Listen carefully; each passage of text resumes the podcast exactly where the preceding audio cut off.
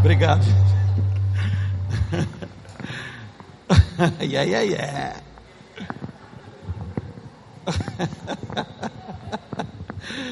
É um barato. Glória a Deus. Ganha-se muito, mas se diverte, né? Não, diga amém, pelo amor de Deus. Irmão. A gente não ganha pouco. Glória a Deus. Que bom que você veio. Eu tenho algumas coisas para compartilhar com você. Deixa eu antes justificar a ausência da Josi, ela está chegando. Ela, eu não sei se vocês souberam, né? A gente não falou com muita gente, mas a, a minha sogra passou por um, por um sequestro relâmpago há algumas semanas atrás e os bandidos usaram o cartão de crédito, sacaram, fizeram compras, e ela está resolvendo isso até hoje, está rendendo, e veio descontado novamente. Então ela, te, ela hoje trabalhou presencialmente, então ela saiu do trabalho e teve que ir lá resolver isso com, com a mãe, com o padrasto, mas está vindo, amém? Glória a Deus. Você trouxe sua Bíblia? Abra sua Bíblia em Tiago, no capítulo 1. Esse Tiago, irmão de Jesus, filho de Maria, Tiago, que se tornou, depois de Pedro, o líder da igreja de Jerusalém.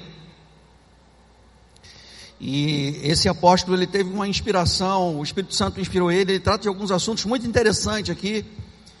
E no capítulo 1, a partir do versículo 1, eu vou ler para a gente pegar o contexto, mas eu quero falar um pouco com você sobre o versículo 2. Diz assim: Tiago, servo de Deus e, e do Senhor Jesus Cristo, as doze tribos que se encontram na dispersão, saudações. Meus irmãos, tende por motivo de toda alegria o passardes por várias provações.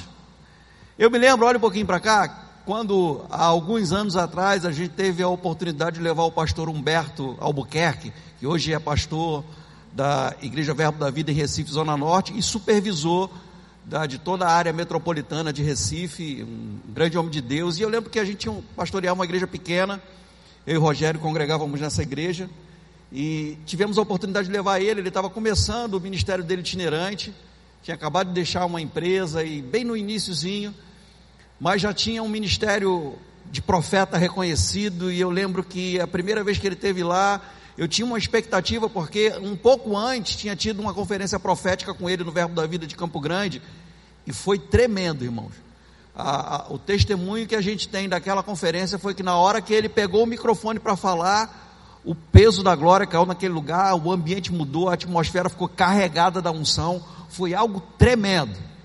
E aí, quando a gente levou ele para ministrar lá, eu lembro ele ministrou exatamente baseado nesse versículo aqui.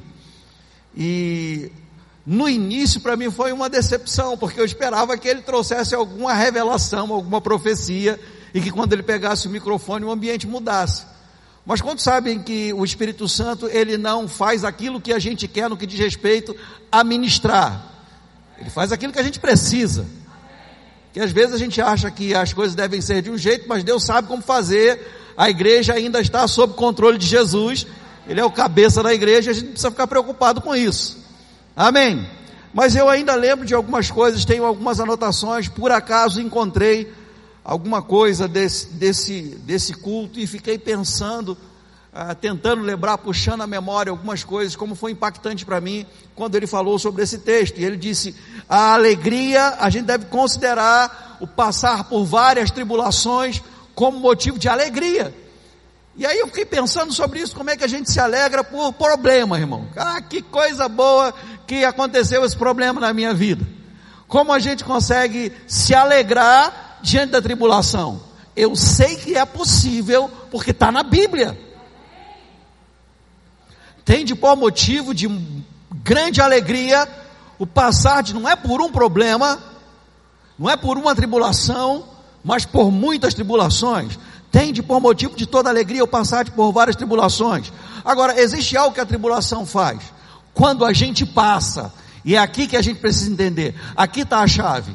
A alegria não é pelo problema, mas é pelo passar pelo problema. Porque quando a gente entra num problema, a gente já sabe o fim da história. Quando crente entra em tribulação, quando o crente passa por um perrengue, ele já sabe o fim da história, porque a condição dele não muda por causa de problema. Você é vencedor e mais do que vencedor, antes, durante e depois do problema. Então a nossa condição não muda. E é por isso que a gente, quando a gente passa por várias, a gente tem motivo, tem por motivo de toda alegria. O passar por várias. Sabe, irmãos, quando eu olho para esse versículo, eu fico pensando, que coisa boa, porque mesmo sem chegar no versículo 3, já tem uma promessa de que a gente vai passar pela tribulação. A tribulação não vai matar a gente. A tribulação não vai paralisar a vida da gente. Não vai deixar a gente congelado naquele lugar para sempre, para o resto da vida. Não, a gente vai passar. E você deve ter isso por motivo de grande alegria, alegria sabendo que a provação então a gente precisa saber que a provação da nossa fé, uma vez confirmada, ou seja, uma vez que você passou por ela pela fé, a aprovação da vossa fé, uma vez confirmada, produz perseverança. Diga perseverança. A aprovação da vossa fé, uma vez confirmada, ou seja, você passa por várias tribulações, crendo foi por isso que Jesus disse: No mundo vocês vão passar por aflições, mas mantenham bom ânimo. Isso quer dizer que apesar da tribulação, das aflições, no plural, o nosso ânimo pode continuar lá em cima, elevado. Desânimo é uma questão de decisão, gente. Você escolhe ficar desanimado. Você escolhe desanimar. Você, dentre os muitos problemas que a gente enfrenta na vida, e todo mundo enfrenta problema, a gente escolhe uns dois ou três e a gente usa como justificativa para ficar desanimado. Mas a gente não precisa ficar desanimado. Porque Jesus vocês, disse: vocês vão passar por ela, mas mantenham bom ânimo. E ele disse: Eu venci o mundo. Como é que ele venceu o mundo? Pela fé. Porque a fé é a vitória que vence o mundo. Então, se fé é a vitória que vence o mundo, Tiago está falando a mesma coisa que ele aprendeu com Jesus. Ele aprendeu sobre isso. Tende por motivo de grande toda alegria ou de grande alegria, dependendo da versão, o passar por várias tribulações, sabendo que a prova da sua fé, uma vez confirmada, vai produzir perseverança. Oh, glória a Deus, eu gosto disso. Diga perseverança. Primeiro, irmãos, o entendimento que a gente tem que ter sobre perseverança é se manter com esperança ou com expectativa. Não importa o que você já viveu na sua vida, não importa o que você está vivendo agora, continue com a expectativa lá em cima. Nossa expectativa tem que estar elevada, irmãos. Lembra, a fé é a certeza de coisas que temos expectativa. Se você vive uma vida, acorda pela manhã, começa a sua semana, começa o seu mês, sem expectativa, jamais você vai viver pela fé. Você precisa estar com a expectativa lá em cima, você precisa estar esperando alguma coisa, você precisa saber que o seu Deus é bom, que Ele é o nosso Pai, que Ele faz infinitamente mais do que aquilo que a gente pede ou pensa. Então a gente está pronto para surpresas divinas. A gente está pronto para intervenções divinas. Cada início de semana, cada início de dia é uma nova oportunidade. Já no Velho Testamento a gente vê que as misericórdias do Senhor se renovam a cada manhã. Que coisa boa, irmãos. Alguém já disse, sabe por que elas se renovam a cada manhã? Porque a gente gasta tudinho no dia, irmão. Tem que se renovar. Mas graças a Deus que elas se renovam a cada manhã, é a razão de nós não sermos consumidos. Então a gente já levanta com expectativa. Porque se Deus foi bom com a gente ontem, a gente não pode esperar outra coisa hoje. Se Deus foi bom com a gente hoje, o que a gente vai esperar do amanhã? É por isso que Jesus disse: Não andeis ansiosos pelo dia de amanhã, porque o amanhã trará consigo os seus cuidados. Jesus estava falando de provisão, Jesus estava falando de comida, bebida, roupa. Ele disse: busque em primeiro lugar o reino de Deus, não andeis ansiosos dizendo, o que comeremos, o que beberemos, com o que nos vestiremos, não andeis ansiosos pelo dia de amanhã, basta cada dia o seu mal, ou seja, se alegra pelas tribulações que vieram e você venceu hoje. Porque está produzindo em você perseverança. E sabe, irmãos, perseverança quer dizer que você está num lugar, posicionado num lugar, e há uma força contrária. para tirar você daquele lugar, mas você permanece firme. Perseverança. Se não houvesse necessidade de perseverança, se não houvesse uma força contra, não haveria necessidade de perseverança. Se tem uma força contrária, lembra, a Bíblia diz: resistir ao diabo. Veja, a gente, irmãos, a gente está na nossa posição em Cristo, a gente não está desafiando o diabo, é o diabo que está desafiando a gente. A gente não está criando estratégia, criando armadilhas para enganar o diabo. Ele é quem está criando estratégia para tentar derrubar a gente. Ele anda em derredor, ao nosso redor está o anjo do Senhor, ele anda em derredor, bramando como leão, buscando a quem possa. É porque ele não pode. Ele só pode se você der lugar a ele, se eu der lugar a ele. É a única maneira que ele pode. Amém. Então o dia passou, ontem passou, a gente está de pé. Hoje está acabando o dia, a gente está de pé. Então o que a gente espera para amanhã? Mais um dia de vitória, irmão. Mais um dia que aconteça o que acontecer, chegue a notícia que for, a, a, a, a, campainha, o interfone, a batida na porta, o WhatsApp, o e-mail, aconteça o que for, a gente já é vencedor. A gente já sabe o fim da história. É por isso que a gente tem, por motivo de toda alegria, o passar por várias tribulações. Sabe, irmão, deixa eu dizer para você: tribulação não faz acepção de pessoas.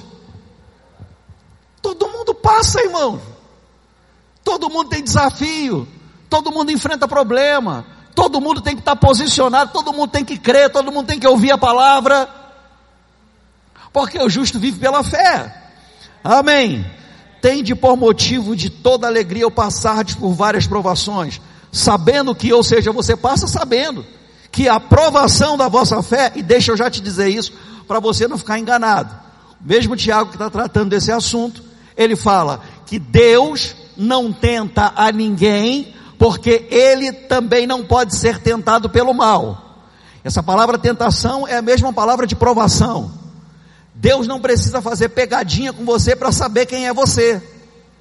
Deus não precisa criar um problema na sua vida, uma situação, problema no casamento, no trabalho, na igreja, na, na, na sua vida, na, no relacionamento com a sua família, com a vizinhança, para descobrir algo. Eu vou criar esse probleminha aqui para ele, para ver qual vai ser a reação dele. Deus já te conhece.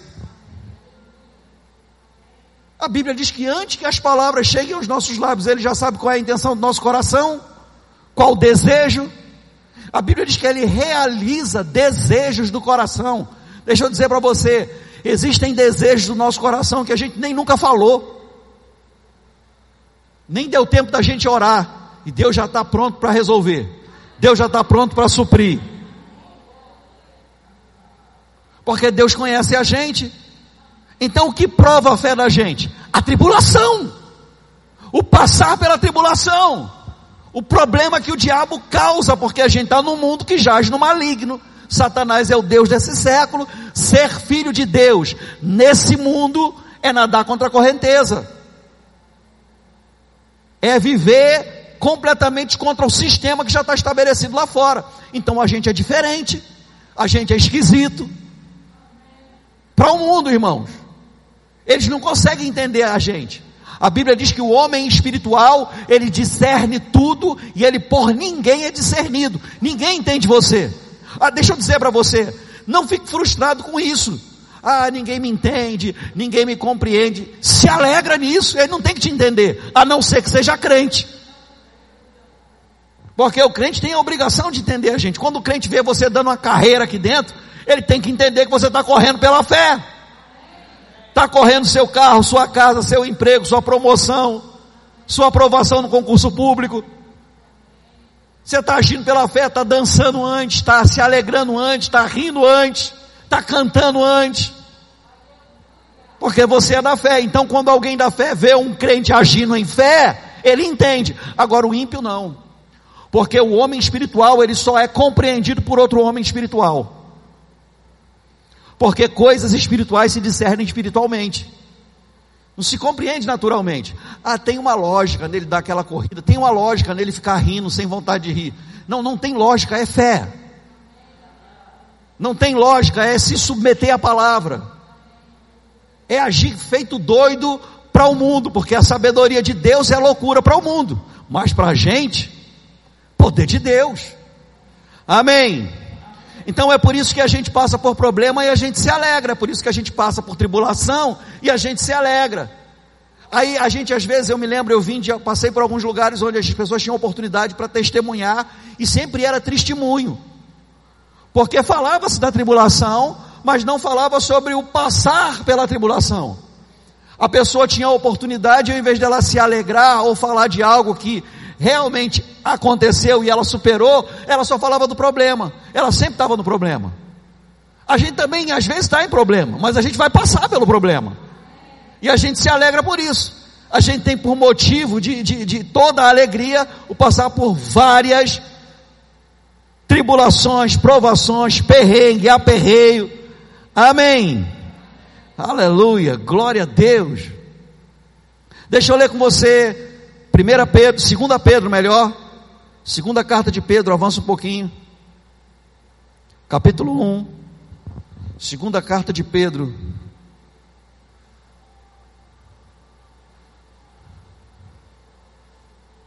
Capítulo 1, diz assim: Simão Pedro, servo e apóstolo de Jesus Cristo, aos, aos que conosco obtiveram fé igualmente preciosa na justiça do nosso Deus e Salvador Jesus Cristo. Deixa eu dizer para você, a mesma fé, irmãos, a mesma medida da fé, como disse o apóstolo Paulo em Romanos, foi dada a cada um de nós. A mesma fé. É sobre essa mesma fé que Jesus falou que a gente devia passar pela aflição sem desanimar. Todos nós, irmãos, todo crente tem uma medida de fé suficiente para não desanimar apesar do problema, apesar das perdas, apesar dos traumas, apesar dos lutos. É lícito que alguém fique enlutado? Sim. Não é lícito viver enlutado. É lícito alguém se entristecer por uma situação? Até Deus se entristece, irmãos. A Bíblia diz que nós não devemos entristecer o Espírito de Deus. Não entristeçais o Espírito de Deus. O problema é viver na tristeza. Bíblia diz: o choro até pode durar uma noite, mas a alegria. Aleluia, a alegria vem. Ela vem, irmão, não tem como não, não, não vir, já que ela já está dentro da gente. A alegria vem. Se a gente ficar ressentindo, remoendo, pensando, considerando só a perda, só, só o problema, não, vamos pensar que apesar do problema a gente está de pé, apesar dos que se foram, tem um monte que ainda estão aqui que precisam da gente. E eu vou dizer para você, a gente tem que estar tá bem. Não, não é deixar de ser solidário aqueles que se foram. Eu vou dizer para você, eu estava para dizer isso já tem um tempo, irmãos. Eu, a gente, assim como a gente, é, é, como eu já ministrei, já falei para vocês, como a Bíblia diz que nós devemos orar por todas as autoridades instituídas, tenha a gente simpatia com elas ou não, seja do partido que a gente gosta ou não, da ideologia que a gente gosta ou não, o mesmo texto fala que nós devemos orar por todos os homens. Isso quer dizer, irmãos, homens no sentido genérico, a gente tem que olhar, orar por todo mundo. E orar em favor é o que, te, que o texto diz, tanto pela autoridade como para as pessoas. Eu estou dizendo isso para falar para você que em momento nenhum, nem é a visão do nosso ministério, nem é a visão bíblica. A gente não estava orando contra e desejando a morte do ator Paulo Gustavo, não, gente. Independente do posicionamento da escolha dele, a gente orava para que ele tivesse mais um dia de vida para ter a oportunidade de conhecer a palavra e ser salvo porque a vontade de Deus é que todos os homens sejam salvos. Agora, deixa eu dizer para você, isso fica muito, é, é, muito discutido, porque é um homem público, era um homem é, muito conhecido, um homem muito talentoso, mas a gente tem que orar por todos, irmãos, e ficar e ser solidário a todos os que perderam entes queridos, não só os famosos. Agora, nós oramos por todos os homens. Eu lembro, a gente estava na reunião de homens quando o, o pastor Luciano falou comigo: olha, Pastor, eu estou orando pelo Paulo Gustavo, eu tive uma direção de orar por ele. É isso mesmo, irmão. A gente tem que orar. Pode ser que a gente não, não, não concorde com, a, com as práticas, e não é errado não concordar com as práticas. E vai chegar um momento em que a gente vai ter que estar posicionado. Eu não sei se é verdade, eu estava lendo uma notícia que a nossa irmã Ana Paula Valadão está sendo processada porque ela pregou o que está escrito na Bíblia: que Deus fez homem e mulher.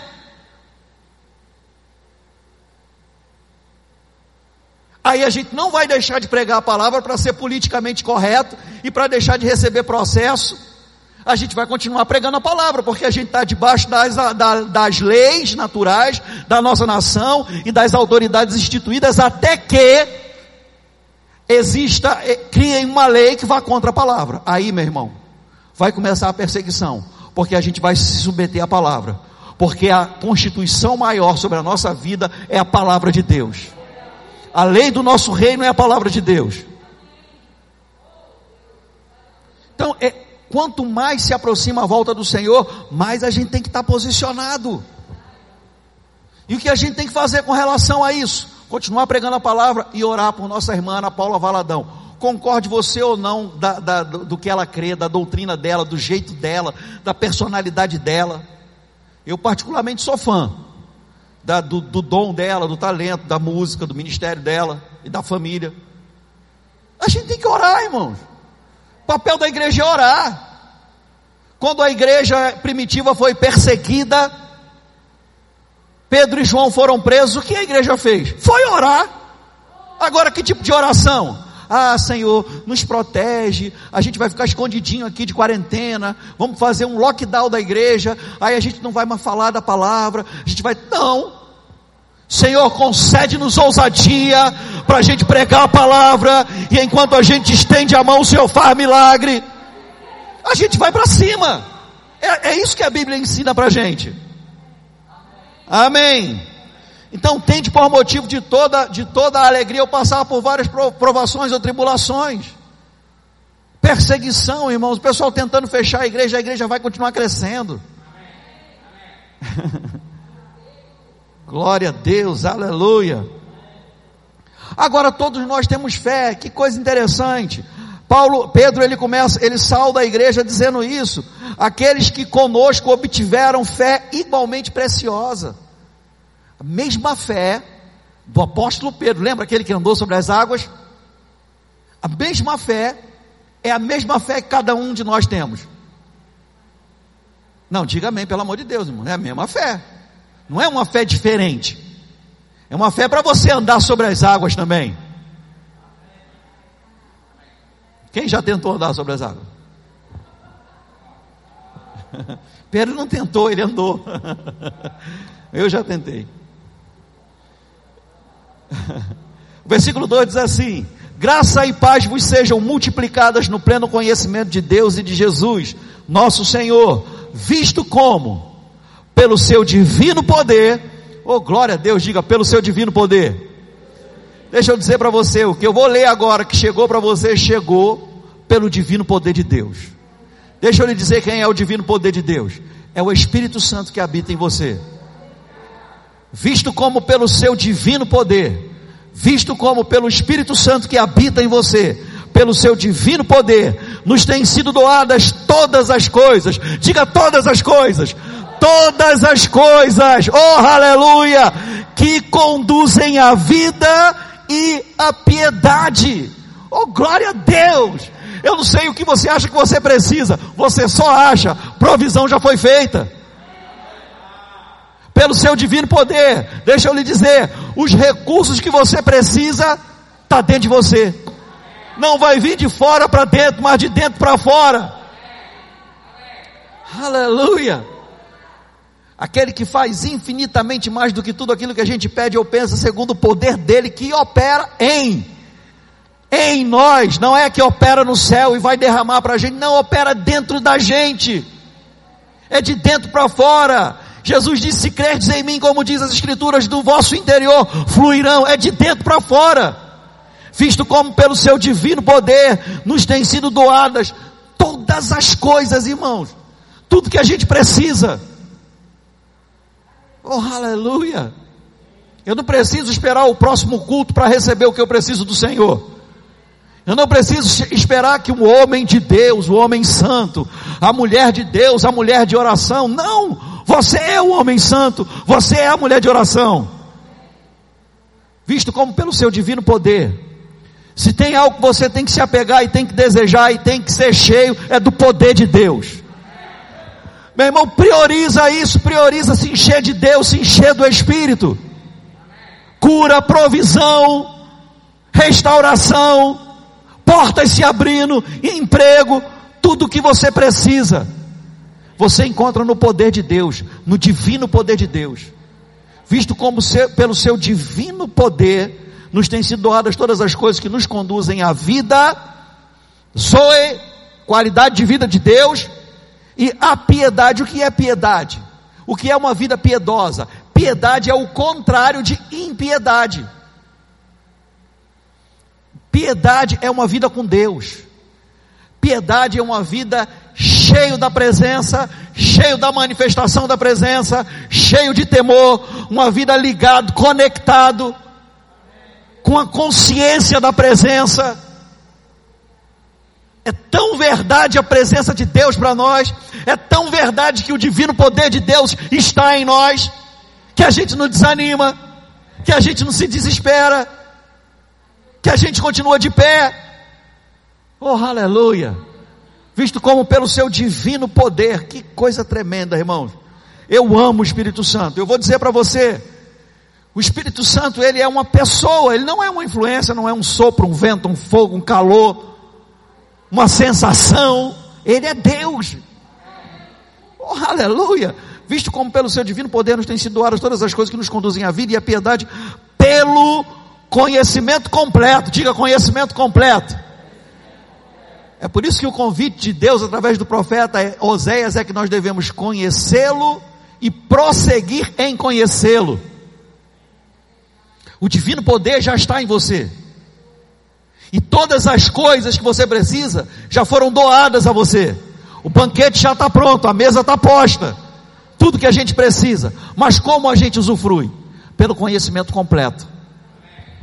É por isso que a gente tem que conhecer e prosseguir em conhecer. É por isso que Jesus disse: Conhecereis a verdade, e essa verdade conhecida vos libertará. Conhecimento. Quando conhecimento revelado chega, quando luz chega, pronto, a gente já não está mais perdido.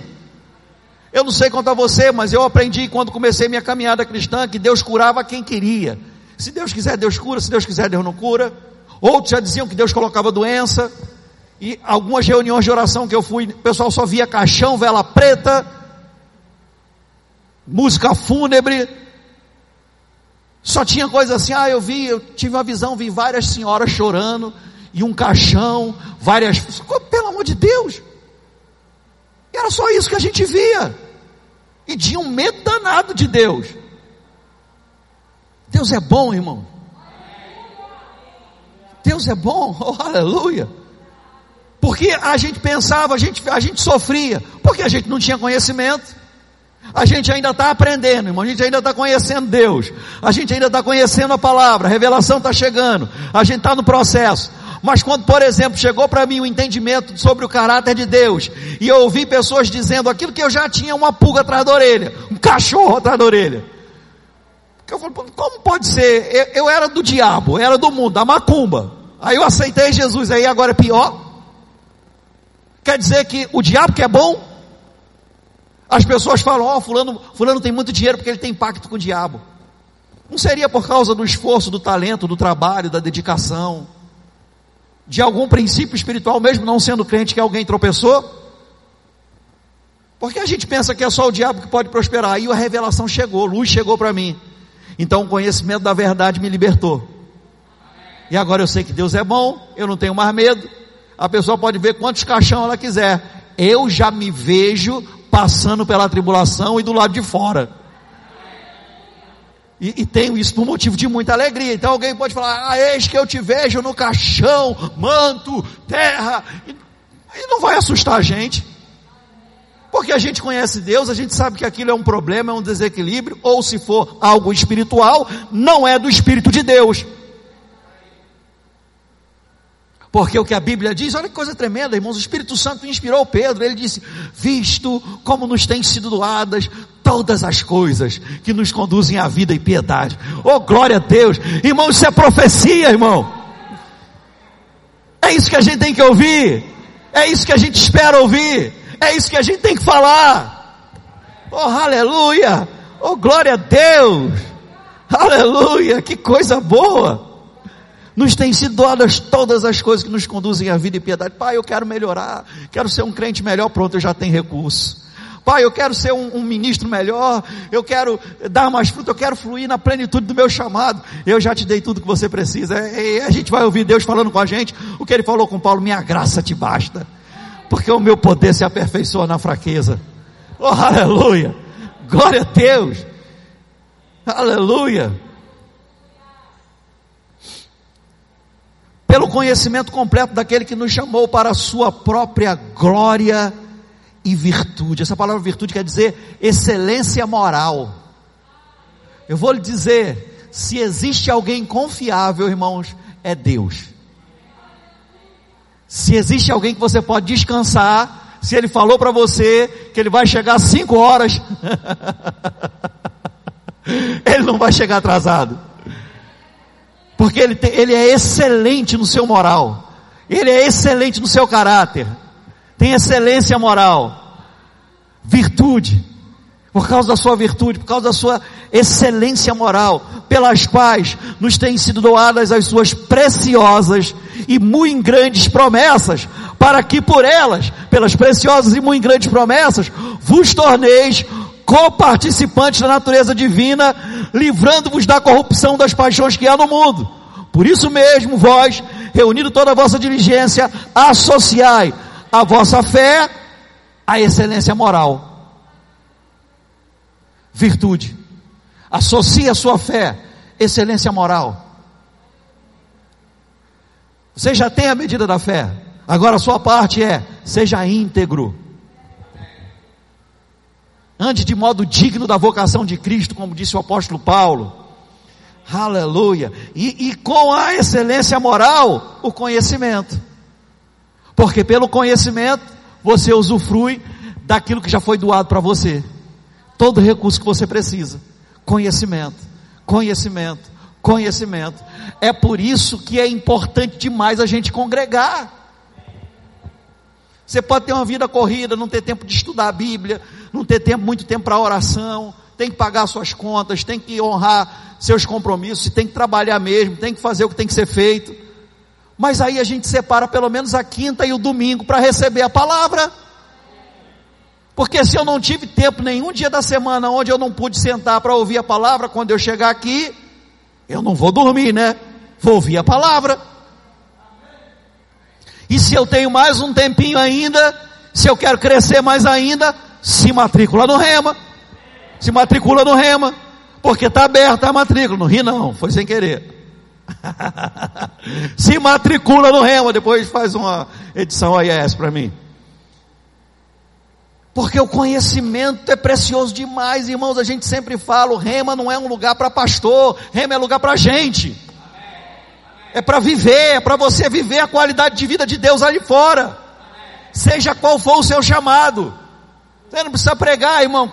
Só porque eu sou crente eu tenho que pregar? Eu tenho que testemunhar. É diferente. E testemunhar pode ser até sem palavras. Mas se você for chamado para pregar também, é um bom lugar para você ter conhecimento, para você usufruir. Essa é a vontade de Deus. Deixa eu terminar dizendo isso aqui para você. O conhecimento, ao conhecimento, o domínio próprio, ou seja, o controle da sua vida. E eu quero terminar dizendo isso para você. A gente sempre fala e eu já, ou melhor dizendo, a gente sempre ouve no meio evangélico pessoas dizendo, por exemplo, e aí meu irmão, tudo bem? Derro no controle. Deixa eu dizer para você, não sei se você sabe disso, mas quem está no controle da sua vida é você. Foi você quem decidiu vir congregar hoje.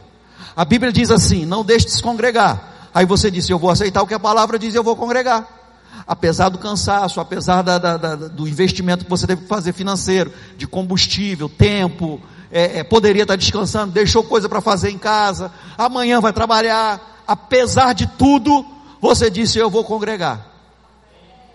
Domínio próprio. Você é responsável e autoridade sobre a sua própria vida. Você decide acertar e não errar? É você que decide. É a gente que escolhe. Não, eu vou congregar. Aparece um monte de coisa, um monte de convite, um monte de oportunidade, desânimo, cansaço. Novela não mais, né? A gente já passou dessa fase. e série da Netflix dá para ver depois, irmão, pelo amor de Deus. Você não precisa ver na estreia. Futebol também, acho que só para quem é flamenguista, porque. Estou brincando, estou brincando. Não, brincadeira, brincadeira. A gente decidiu congregar, você tem o controle da sua vida. Deus no controle, sim, Deus está no controle da nossa vida quando nós nos submetemos ao controle de Deus. Quando Ele diz faça isso e a gente faz, então Deus está controlando. Quando Deus diz resiste ao diabo, a gente resiste. Deus está controlando a nossa vida. Quando Deus diz congregue, a gente congrega. Deus está controlando a nossa vida. Quando a gente decide fazer a vontade da gente, a gente saiu de debaixo do guarda-chuva de segurança de Deus. E vai para a chuva, vai se molhar. Então deixa eu terminar dizendo: tudo que você precisa está dentro de você. Você está no controle da sua vida. Quanto mais você decide se submeter à palavra, quanto mais você decide praticar a palavra, mais de Deus você usufrui. Mais daquilo que foi providenciado você desfruta. Amém. Aleluia, glória a Deus, aleluia. Não importa se a gente gosta, e, e a, a vida é assim, irmãos, a gente não só faz o que a gente gosta. A vida é assim. Você não faz só o que você gosta. Às vezes a gente tem que fazer o que é preciso. E nem sempre você vai ter uma orientação na Bíblia, uma instrução que vai deixar você na sua zona de conforto, fazendo só o que você gosta. Às vezes você vai sofrer um pouco de desconforto para fazer a vontade do, Senhor, mas eu preciso lhe dizer que vale a pena. Vale a pena. Vale a pena. Vale a pena. É bom, o resultado é melhor, irmão. Sabe, a gente, a gente, a gente é aquele tipo de gente que hoje Hoje nem tanto, mas domingo, por exemplo, a pessoa olha para a gente, ah, todo domingo para a igreja. Todo domingo. Aí a pessoa, ah, vai ter uma festinha lá em casa, e te fala, não, mas eu tenho um compromisso. Tenho uma responsabilidade na igreja. Aí a pessoa diz, mas não pode faltar nem um domingozinho. Você diz, não, não vou faltar não. Não, mas eu tô, meu aniversário é hoje, mas dá para comemorar no sábado, dá para comemorar na segunda-feira. Hoje dá para comemorar o dia todo até seis horas eu tenho que estar na igreja. Podia almoçar, almoço de aniversário, lanchar, lanche de aniversário, mas tem que ser o bolo na hora do culto. Aí a gente decide, não, não vamos, não vamos nos submeter a isso. A gente vai. Sabe, a pessoa vai chamar a gente de fanático, desequilibrado, carola, beato, mais o que? Barata de igreja. E sabe, eu vou dizer para você, o dia que apertar na vida dessa pessoa, ela não vai procurar o crente que falta culto para comer bolo de aniversário. Vai procurar o crente que vai para a igreja. O crente que está firme, o crente que, que, que, é, que é o fanático, é o desequilibrado, é o. É, é, meu irmão, estou ligando para você, eu sei que você é um homem de oração, você é uma mulher de oração, dá para orar por mim, estou passando por esse problema no casamento, está faltando dinheiro, vai procurar crente, irmão. Porque parece que não, mas como a Bíblia diz que nós somos cartas escritas e lidas por todos os homens, as pessoas estão vendo a vida da gente. Tem gente que diz assim: não acompanha minha vida não, que eu não sou novela. Mas vou dizer para você: se você decidiu ser crente, fique tranquilo, tem alguém olhando para você. E, e, você é, é, a, é a luz, é, é a luz no fim do túnel para aquela pessoa. Sal da terra, você é, é o único Jesus que aquela pessoa vai ver. Ela está olhando para você porque ela tem, não tem esperança em outro lugar. Onde está a esperança do mundo, irmãos? Onde está a esperança das pessoas lá de fora? Na sua vida, está sentada ali, sentada ali, sentada ali, sentada ali, sentada. Cada um de nós somos a esperança para o mundo. A Bíblia diz que há uma ardente expectativa em toda a criação de ver a manifestação dos filhos de Deus. Eles querem ver você se levantar íntegro, íntegra, correto, cheio da unção, cheio de poder, prosperando, com a família abençoada, próspero mesmo, andando de carrão, casa boa, roupa boa, telefone legal, com a Bíblia boa. Esse, esse, esse, amor por Bíblia é rasgado, irmão. Deixa eu dizer para você. Isso não é crente. É, ah, eu tenho um. um, um, um é, é, é, é, algo sentimental, né? Pela conversa. Compra uma Bíblia nova. Não estou dizendo para você jogar fora. Deixa lá na sua estante aquela Bíblia requenguela lá.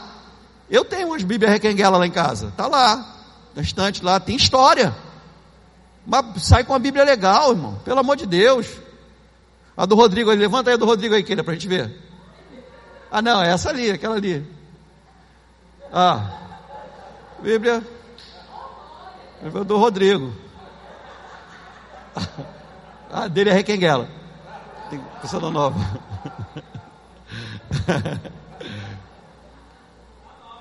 tá novinha, né?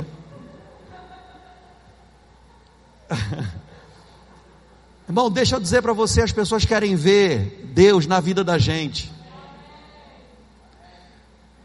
evangelismo não é só dar folheto, evangelismo não é só colocar uma caixa de som na praça e, e tocar uma música do inário e, e pregar. É viver a vida normal, diariamente, na, no seu trabalho, na sua casa, com a sua família, no relacionamento com o seu, com seu cônjuge, com seus filhos, com seus pais. As pessoas estão olhando para a gente, elas querem ver a resposta que você dá, o comportamento que você tem, a postura, o amor que você diz que tem pela palavra, o amor que você diz que tem por Jesus. As pessoas estão olhando.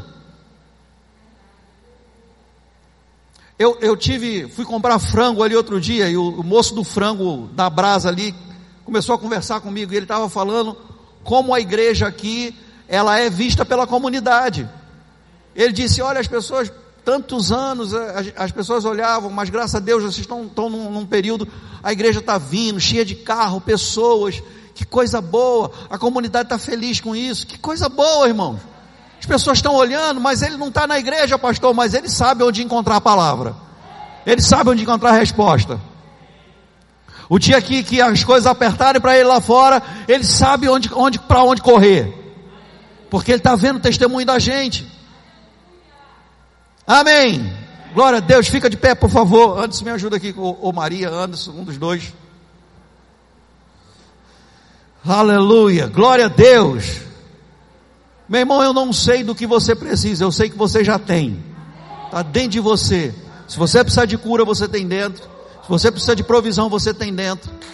Por que é que a Bíblia estabeleceu que, que a, a prosperidade, veja, a Bíblia diz que nós já somos ricos, que nós já somos prósperos.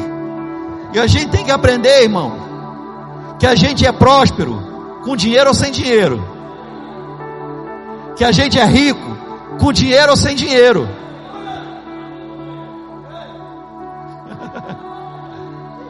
Com dinheiro ou sem dinheiro, você é rico.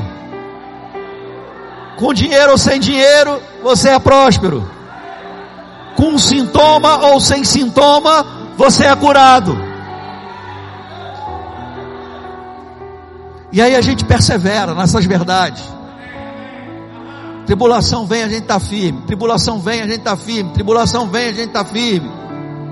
Vou dizer, a tribulação vai ficar tão chateada que ela vai para outro canto, porque ela só encontra gente firme, firmado no Senhor, cheio de alegria, porque a gente é próspero. Aí, mas a palavra estabeleceu que a manifestação da minha prosperidade, ela é através da semente que eu semeio. Isso quer dizer que o milagre financeiro que eu preciso está dentro da semente que eu tenho. Eu semeio, eu colho.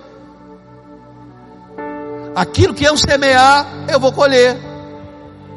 E na proporção que eu semeio, eu defino a proporção.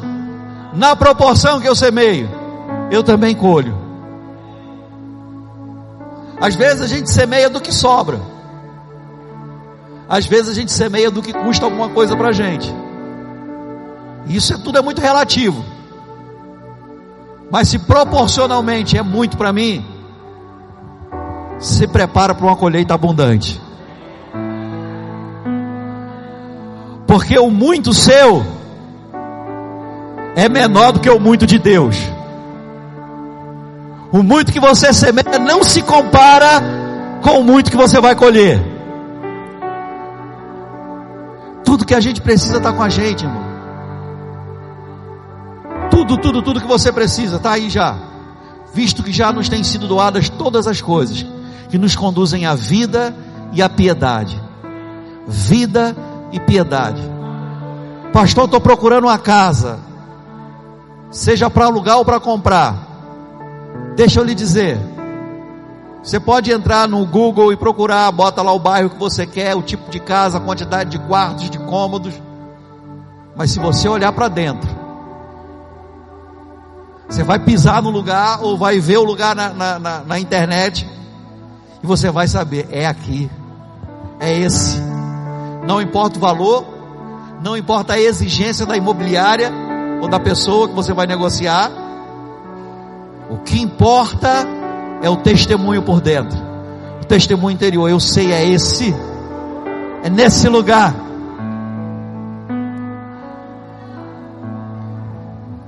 Esse carro, esse é o tempo. Esse carro, esse aqui. O outro é melhor. O outro, o financiamento é melhor. As condições são melhores. Mas é esse. Deus está no nosso futuro, irmão. Deus sabe o que vai acontecer daqui a um mês. Deus sabe o que vai acontecer daqui a um ano. Deus sabe o que vai acontecer daqui a cinco anos. Deus já está no nosso futuro. Então vale a pena confiar na direção do Espírito. Porque a gente, a, a visão da gente é limitada, o conhecimento é limitado. A proposta de venda é maravilhosa, mas o testemunho interior é segurança para a gente. É esse, é esse. oh, aleluia! Glória a Deus, aleluia. Você pode levantar suas mãos e agradecer ao Senhor por aquilo que você já tem, mesmo que você ainda não tenha manifesto na sua vida, mas já tem mesmo que ainda não tenha se manifestado, mesmo que você ainda não tenha tocado, mas você pode agradecer. Isso, irmãos, fala de coisas naturais, recursos que a gente precisa, mas também de posições em Deus.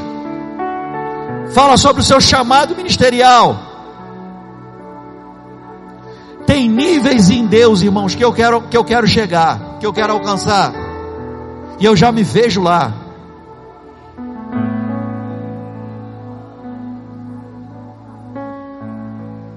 Viagens que você quer fazer.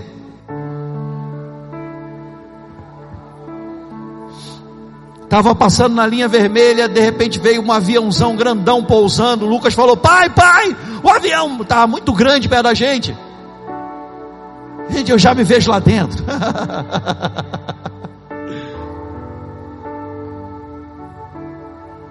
tudo que a gente precisa. Tudo que a gente precisa. Tudo que a gente precisa. Conhecimento. Deus faz da estéreo mãe de filhos. Coloca o solitário em família. Faz o pecador se assentar entre os príncipes da terra Oh, aleluia. Faz rios no deserto. Abre porta onde não tem.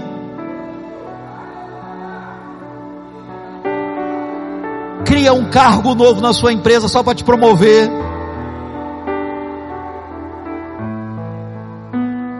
Abre uma vaga no concurso só para você entrar.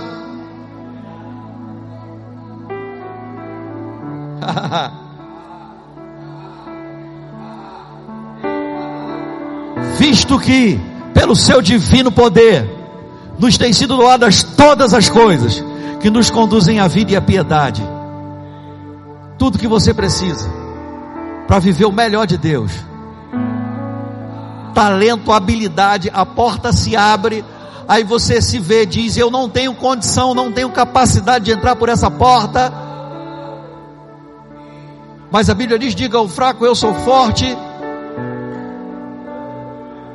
Deus diz para você: A minha graça te basta, porque o meu poder se aperfeiçoa na fraqueza, na sua impossibilidade de produzir resultados.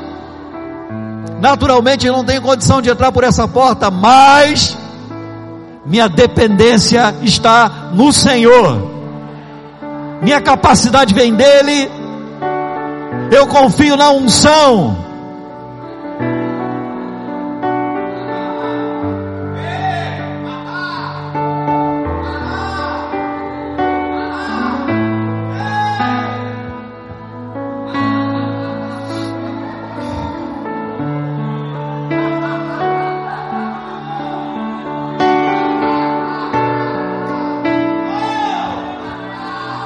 Você precisa confiar. Deixa eu dizer algo para você. Essa semana eu estava orando, irmão. Você sabe, a gente tem um rema aqui na igreja, funcionando aqui. E como pastor da igreja e Josi diretora, no caso de algum professor falhar, não poder vir, aconteceu isso nessa matéria que está tendo agora. A gente precisou colocar um professor novo, porque a professora que viria não pôde vir a gente tem que ensinar. Se não tiver nenhum professor disponível, a matéria tem que ser dada.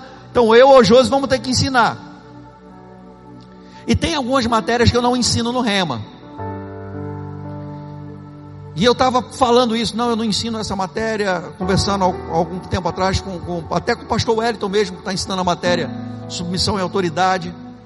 Estava ensinando lá em Resende, estava falando para ele, não, eu não ensino essa matéria, não ensino essa matéria. E, e eu ouvi por dentro, irmão, não diga isso. Eu estava incentivando a, a Leila a dar uma matéria lá em Resende, falando para ela confiar na unção, no potencial dela, que ela tem o que compartilhar. E eu estava dizendo: olha, essa matéria eu não ensino, essa que eu não, não me sinto capaz, essa que eu não me sinto pronto. Eu freiei no meio da conversa. Fiquei, sabe quando você fica meio sem desnorteado? Não diga isso. Confie na unção. O Deus que faz infinitamente mais para eu ter um carro zero, infinitamente mais para eu ter uma casa própria, faz infinitamente mais para eu funcionar e fluir no lugar que eu preciso fluir.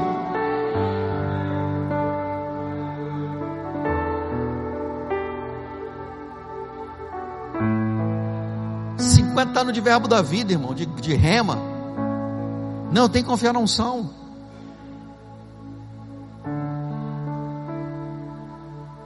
Confia na unção, qualquer que seja o seu chamado. Confia na unção, portas vão se abrir para você, você vai precisar entrar por elas. Confia na unção. Confia na unção. Quando alguém chamar você para orar por alguém, confia na unção. Não fica assustado com, com, a, com, com a gravidade do caso, com a gravidade da, da doença. Confia na unção. Confia na unção, irmãos. Não é a gente que cura, a gente crê. Você não foi chamado, você foi chamado para crer. Os sinais seguirão aos que creem. Se impuserem as mãos, o que você faz? Você crê, impõe a mão, Deus cura. Oh, aleluia! Confia na unção. Confia na unção. Toda vez que alguém fala para mim, falava para mim, Márcio, eu, vai chegar o tempo de você pregar lá em Campina Grande. Dá um, um frio na barriga, uma tremedeira na perna, eu não gosto nem de pensar sobre isso, irmão. No pacote já veio essa palavra, confia na unção. Qualquer porta que Deus abrir para você, entra por ela. Se Deus abriu a porta, meu irmão, vou dizer para você: tudo que você precisa está junto com um, com um passo que você vai dar de fé. Você não vai entrar sozinho. A porta vai abrir e você não vai entrar sozinho. Deus disse para Josué: Não tema, não te atemorize, não fique com medo. Assim como eu fui com meu servo Moisés, eu serei contigo. Aleluia. Aleluia. Obrigado, Pai.